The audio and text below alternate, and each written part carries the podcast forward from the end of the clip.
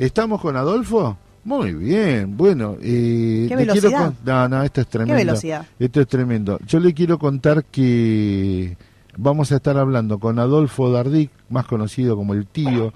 Lo quiere todo el mundo. Es un personaje dentro de ATE, y, pero también eh, es un tipo muy comprometido. Hoy se va a estar llevando a cabo una actividad donde se va a hacer un homenaje a 151 niños, niñas y adolescentes detenidos desaparecidos. Dicho así, pareciera solo una noticia, pero la connotación dentro de la CENAF y el trabajo que llevan adelante eh, amerita que hagamos esta nota. Buen día, Adolfo, ¿cómo te va? Buen día, Walter querido, ¿cómo están ustedes? Bien, bien, contando esta actividad. ¿Nos contás cómo nace la, la propuesta? Sí, claro, en principio agradecerles que sean reproductores de Por la favor. propuesta que venimos pensando hace alrededor de seis años. Eh, Es un tiempo bastante, pero no es menos cierto que si bien hoy la nómina se consolida en 151 pibas y pibas eh, detenidos desaparecidos entre 13 y 17 años, aún sigue abierta. No te puedo creer. Sí, sí, sí, por eso la demora, ¿no? En el tiempo que arrancamos allá al- hace tiempo y a lo lejos por 2017 con un- una nómina inicial que nos había nos había provisto el CELS, Sí, que era de 113 pibas y pibes.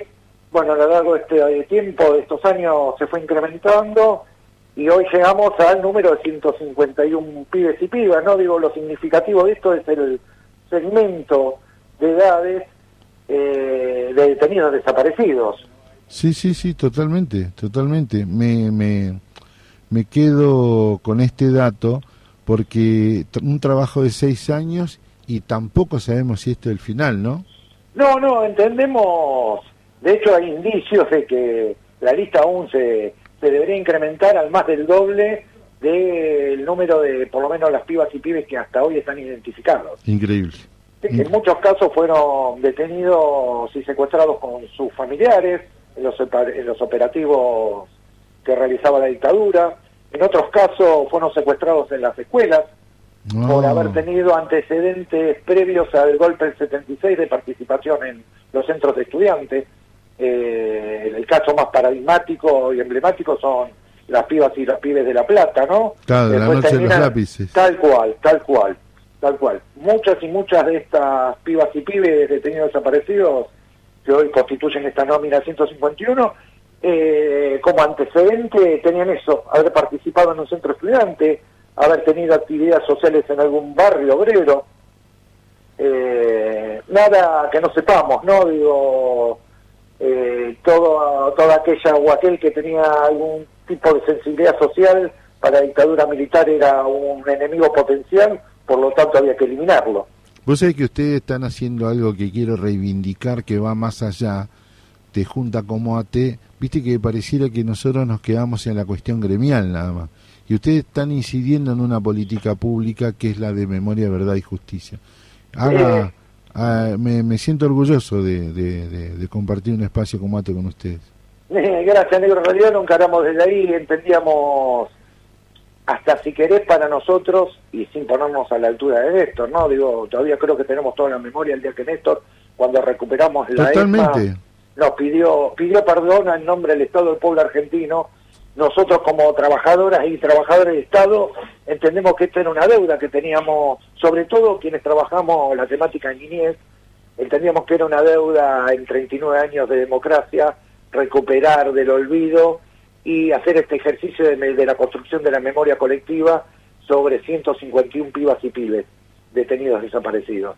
Eh, así que sí, es eso, digo, pero tiene que ver con la política sindical y gremial también. Sí, tiene sí, que ver sí, con nuestra construcción colectiva de todos los días, esta actividad. Pero tengo que contárselo a la gente, porque no le bajes el precio. Acabas de dar la definición exacta. Es lo mismo que bajar los cuadros. Está en el mismo nivel, porque va a estar Victoria Montenegro, Gabriel Lerna, Iris Pereira, Avellaneda y Zoe Varela, junto a nuestro Daniel Catalano. Es una política de Estado de ATE Capital y de nuestra organización, así que es este, así. este, Es- es- ponelo así.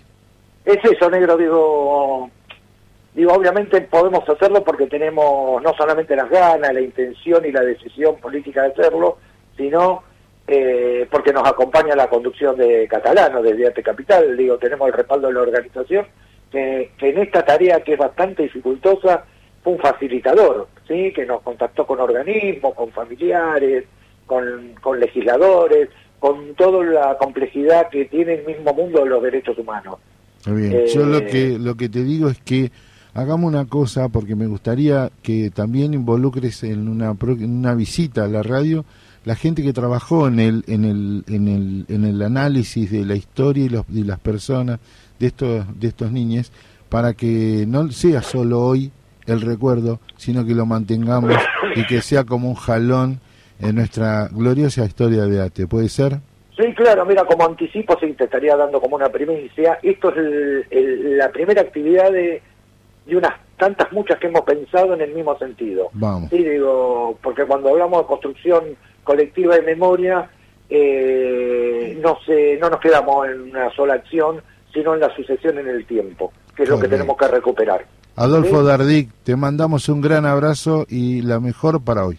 Gracias, un fuerte abrazo y el reconocimiento de siempre para todas ustedes y ustedes que son, la verdad, eh, nuestra voz cuando los laburantes en las peores épocas macristas éramos censurados, ustedes nos ponían los micrófonos y nos permitían expresar eh, todo lo que necesitamos expresar en, en etapas tan, tan duras. Así que el abrazo y el agradecimiento para con ustedes.